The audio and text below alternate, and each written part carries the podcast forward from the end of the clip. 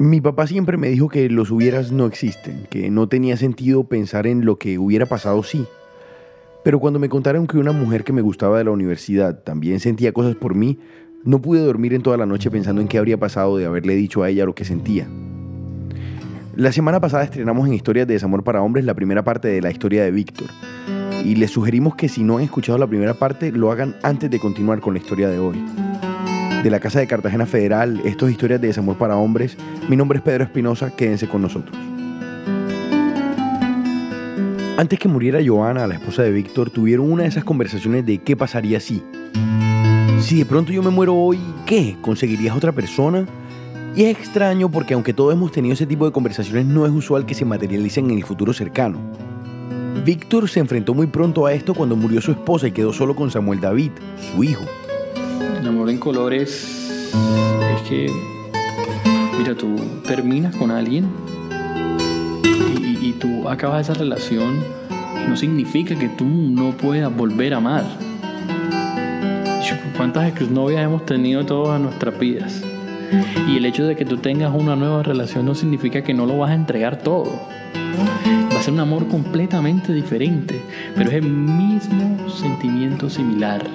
Es decir, existe el rojo. Hay muchas variaciones de rojo. Está el vino tinto, está la escarlata, hay tantas variaciones que tú puedes identificar que es rojo pero es un rojo completamente diferente al rojo que tuviste hace años en el colegio. Y eso me pareció interesante, porque si algo hemos escuchado aquí en historias de desamor para hombres es de gente que amó a otra gente, pero que, bueno, sus relaciones terminaron de alguna u otra forma y tienen que seguir. Víctor sigue amando a su esposa y por lo que me dijo, cree que ama a Liliana. Y creo que después de escuchar hasta acá ustedes se preguntan, pero Liliana, ¿quién es? ¿Para qué dividir esta historia y contarla en dos partes? Bueno, Liliana no es su verdadero nombre. Víctor me pidió ocultar su identidad. Ella es rubia, de ojos oscuros, pero usa lentes de contacto de color verde y en la única foto suya que pude ver en Facebook se reía mientras posaba con una mano en la cintura y el otro brazo extendido hacia arriba como si fuera una porrista, como alguien queriendo decir, miren lo feliz que estoy. La primera vez que yo la vi a ella fue cuando venía acercándose a un pasillo de la universidad yo recuerdo que lo primero que vi fue a la mona que venía caminando por allá. Lo que más me gustaba de ella, te voy a decir que es, y lo que más me gusta todavía, ella dice que cambió, pero falso, eh, es la dulzura. Es muy dulce. Es que a Víctor, a Víctor le encanta y es muy evidente. Y sé que en su cabeza martillan los recuerdos de todas esas situaciones donde pudo ser algo que no fue, Estudiaron juntos toda la universidad y en clase de informática, de las primeras de la carrera donde ella andaba perdida en todos los temas, buscaba la ayuda de Víctor, que siempre ha sido algo geek de la tecnología. Cuando él le explicaba, ella se recostaba en la espalda de Víctor y ponía su cabeza encima de la cabeza de él mirando el computador. En esas clases de informática comenzó una tensión sexual entre ellos, que sus compañeros notaron siempre y que se extendió por los 10 semestres de la universidad. Ellos lo sabían, pasaba algo entre ellos, pero nunca hubo nada. Ella tuvo un novio durante toda la universidad y él también. Tenía su novia de la universidad. Recuerden del capítulo anterior una mujer que enviaba correos electrónicos a Joana y por quien Víctor se fue a hacer sus prácticas de la Universidad de Bogotá. Bueno, ella era la novia de la universidad. Mira, el día de las cortinas en el laboratorio de fotografía, claro, para evitar que entre la luz. Y, hay como una especie de antesala antes de entrar al laboratorio. Y eso está entre cortinas negras. Yo recuerdo que venía saliendo y ella venía entrando. Y ella cerró la puerta, sin saber que yo venía. Y nos encontramos de frente. Fue un instante, pero lo sentí como una eternidad. Podría haberme quedado la vida mirando cómo tus ojos deseaban mis labios. Viejo, eso fue la experiencia más tensionante de mi vida. Ella se iba acercando y ya tenía toda la intención, yo también. Todo se detuvo. Yo entré a otra dimensión y alguien abrió la puerta. Y no pasó nada. Y ella me responde, yo aún no entiendo por qué no lo hicimos. ¿Qué hubiera pasado si... ¿Qué historia estaría contando? Pero al que hubiera pasado si lo acompaña siempre él si tuviera una segunda oportunidad una segunda oportunidad para no cometer el mismo error. Ellos dos tuvieron otra vez la oportunidad de concretar eso en la universidad, darse un beso por lo menos. Ella hacía sus prácticas en una oficina del campus universitario y Víctor llegó un día para resolver un problema con un computador. En eso yo nunca me daba un beso a escondidas con alguien en el trabajo, él le decía y ella le respondía. Luego él le preguntaba de vuelta, se sonrojaba y mientras preguntaba y pregunta viene, se acercan. Y justo en ese momento, a la misma distancia que en el laboratorio de fotografía, y estoy hablando de no más de dos centímetros, alguien entre los interrumpe otra vez y ellos se separan. Ya no había nada que hacer. Y listo, ella hizo sus papeles y se fue a estudiar Argentina, a hacer su maestría. Para la misma época en la que ya yo me había comprometido y estaba a punto de casarme. Liliana se había ido del país, al sur del continente, y este hubiera sido el final de la historia, sin parte 1 ni parte 2. En los planes de Víctor estaba su familia y su hijo. Liliana ya estaba en Argentina con alguien más y también estaba haciendo su vida. Pero aquí nada se puede predecir y en la historia de Víctor ningún plan termina como él quisiera. Liliana, aunque tenía una relación de pareja con un argentino que conoció en Cartagena, comenzó a sentirse nostálgica por su país, por volver, pero ya no podía. Liliana había quedado embarazada y por su bienestar y el de su hijo decidió quedarse en Argentina. Para ese entonces, en Colombia, Joana le daba la noticia a Víctor de su embarazo y posteriormente empacaban sus cosas para ir de vuelta a la ciudad amurallada. Así, con la seguridad de que no iban a saber nada del otro, ella en Argentina y él en Cartagena decidieron seguir con sus vidas. Hasta que ocurrió algo inesperado y Joana murió. El 22 de diciembre de 2016, Víctor y Liliana volvieron a hablar por Facebook. Ella me escribió, hola Vic, no sabía que no te, no te tenía en mis contactos, no sabía que te habías casado y menos que tenías un bebé. Felicitaciones, ya somos grandes. Jeje. ¿Tienen fotos de vos que le hayas mandado tú a ella? O sea, de ella y de... Ella, bueno, te voy a poner de ella porque son las que he guardado. porque también me gusta escuchar la voz, pero yo me desenvuelvo más escribiendo. Para los que se la están imaginando, así suena Liliana. No me sorprende que así ese sea tu, tu escritorio. Le mostré mi escritorio y está lleno de Batmans, de Superman, de en fin.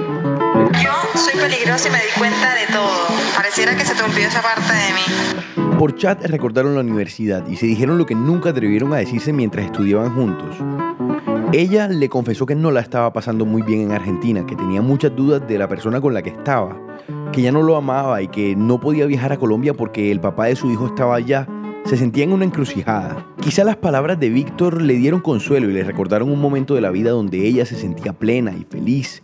Y escarbando entre recuerdos pusieron en la mesa las deudas que tenían entre los dos ese amor pendiente que pudo ser y no fue. Yo creo que eso fue lo que le dio paso a que se enamoraran a distancia, una cantidad de hubiera sumado uno tras otro. ¿Y qué hubiera pasado si esto o qué hubiera pasado si esto otro? En fin. Pero desde donde yo lo veo, si bien no es un amor imposible, sí está lleno de obstáculos, uno tras otro. Eh, en algún momento yo sentí que me estaba metiendo en una familia. Pero hay algo, hay algo y estamos un poco frustrados porque todo nos ha pasado como para que no estemos juntos. En Bogotá conocí a un... me encontré nuevamente con un profesor al que, bueno, todavía aprecio, no voy a odiarlo por eso. En algún momento, en alguna charla, salió a relucir de que él gustaba de ella. Y yo empecé a preguntar. Y no me tomó mucho tiempo darme cuenta que quien de alguna manera estaba detrás de todos esos encuentros fallidos había sido él. Es decir, la persona que entró al laboratorio de fotografía fue él. La persona que llegó a la oficina introspectivamente sin ninguna razón fue él. ¿Qué hubiera pasado si esa persona no entra y Liliana y Víctor se besan en el laboratorio de fotografía? Yo creo que salen disparados a terminar con el novio de cada uno y corren después de clases a la casa de ella porque vivía muy cerca de la universidad. Que ella vivía muy cerca de la universidad, o sea, ahí caminando. Y para entrar a su casa la excusa era que yo tenía sed. Solo que esta vez Víctor no necesitaría una excusa, podría entrar y ya. Luego, en algún momento, ella le habría dicho que lo ama y él le hubiera respondido que también. Se graduarían juntos y trabajarían los dos en un periódico. De pronto arrendarían un apartamento de una habitación por San Fernando o en el pie de la popa para estar cerca del trabajo. Y ahorrarían para ir, no sé, a Estados Unidos a una conferencia de tecnología que ella no iba a soportar pero que aguantaría por verlo a él feliz. Quizás el final feliz de esa historia sería que él le hubiera propuesto matrimonio Ella, dicho se aceptaría y hoy estarían casados. Pero nada puede estar más alejado de la realidad. ¿Tú sabías que ella sentía atracción por ti? Claro, ahí era algo implícito. Porque es que ahí ninguno de los dos tuvo la oportunidad de ser honesto. Pero sin decirlo al micrófono, sino solo, yo creo que tú has pensado qué hubiera pasado si ella tuviera... Claro, no, si este fue el tema, este es el 80% de nuestras conversaciones. Me puedo imaginar. Es, ¿por qué no nos dimos ese beso? ¿Por qué no lo hicimos? ¿Por qué no me dijiste la verdad cuando estabas en Bogotá?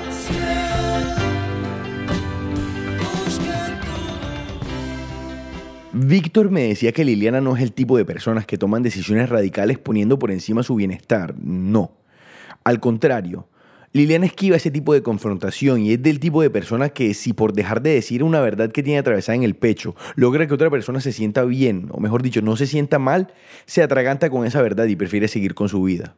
Realmente a mí esto me parece terrible y aunque creo que entiendo la complejidad del problema, le pregunté a Víctor por qué conociendo esto ama a esa persona.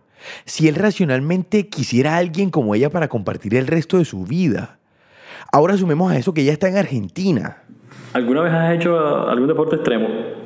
No. No, Eh, la primera vez que lo vas a hacer es terrible. Y lo primero que te preguntas es por qué, haga- por qué haría una estupidez como esta. O sea, ¿qué me pasa? ¿Por qué me voy a tirar un parapente de un puente estando el piso tan cerca? Pero antes de eso tú te preguntas, ¿estará bien amarrado todo? ¿Se va a soltar? ¿Me va a golpear? ¿Pesó demasiado? Incluso piensa cualquier estupidez, cualquier excusa que te pueda decir, no, no me va a tirar. Eh, precisamente eso, el hecho de que no la juzgo, el hecho de que estoy dispuesto a asumir todos esos problemas, creo que es la demostración más grande de cariño que puedo tener con ella, el amor, precisamente. Claro que antes de citarme por una tercera vez con Víctor, me contó que su historia con Liliana había tenido un nuevo giro. Y cuando nos vimos me contó con tristeza que llevaban dos semanas sin hablarse. ¿Por qué? Porque ella compartió un recuerdo en Facebook de la vez que visitó la Patagonia con quien hoy es mm, la persona con la que ella vive allá, el papá de su hijo. El recuerdo que Liliana compartió venía con un mensaje que decía más o menos algo como, tenemos que volver pero ya los cuatro juntos. Ella, su hijo, el papá de su hijo y un perro. Víctor me dijo que con esa publicación era evidente que ella tenía la intención de reorganizar su familia. Y yo le dije, espérate, ¿no crees que estás llegando a conclusiones apresuradas? ¿Por qué no le preguntas y ya? Como, hola, ¿quieres darte una oportunidad con tu familia? No sé, que hable con ella. Él me dijo que a veces el silencio habla, no sé. Le insistí mucho a Víctor, porque ella, ¿por qué complicarse la vida y nadar contra la corriente de esa forma? No sé, amar a distancia. ¿Cómo eso se puede llamar amor? Él, muy sereno, me comentaba que con ella había un camino ya recorrido y que lo que ella era conectaba con lo que él quería.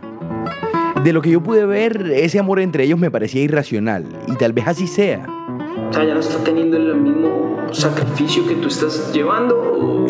Pues es que yo en realidad, llevarlo? pero es que en este momento yo no he ejecutado nada en realidad. Ok. O sea, yo no he sacrificado nada, aparte, de, aparte del hecho de que ella consuma el 80% de mi energía mental pensando en tantas bobadas. Eh, pero en realidad no he sacrificado nada y no le puedo exigir, contraprestación yo no le puedo exigir nada. Yo lo único que necesito es que ella se ponga de acuerdo conmigo para hacer las cosas. Porque de qué sirve que yo mañana consiga un trabajo en Argentina, sé qué, si las cosas van a seguir igual, así sea que vivamos al lado. Víctor me contaba que aquello que dependía de él ya estaba hecho. Él ya había dado el primer paso. Que ella por su forma de ser y lo complejo de su situación no podía en este momento corresponder ese primer paso de ninguna forma. Y quizás a mí porque no me afecta, pero creo que hace falta algún tipo de sacrificio en esta historia. No sé cuál, si que él vaya o que ella contra todo pronóstico se devuelva, pero algo. Solo piensen por un momento si los qué hubiera pasado si de sus vidas estuvieran hoy en sus manos y pudieran decidir sobre ellos. Y tal vez mi papá tenga razón con eso de que los hubieras no existen y yo sé eso. Sin embargo, no dejo de pensar todos los días en esa chica de la universidad y en lo que hubiera pasado sí. Pero Víctor es joven y sabe que tiene un futuro por delante. Su cara no es larga y triste como la de alguien que se lamenta por lo que pudo ser y no fue. Al contrario, se ve lleno de vida y ansioso por lo que sigue. ¿Se acuerdan que él tenía la sospecha de que la publicación en el Facebook de Liliana tenía el propósito de darse una oportunidad con su familia? Esta mañana, antes de estrenar el capítulo, me llegó un mensaje de Víctor a WhatsApp. Ella volvió, me dijo. Víctor le preguntó sobre la publicación y efectivamente no era lo que él estaba pensando. Había llegado a una conclusión apresurada.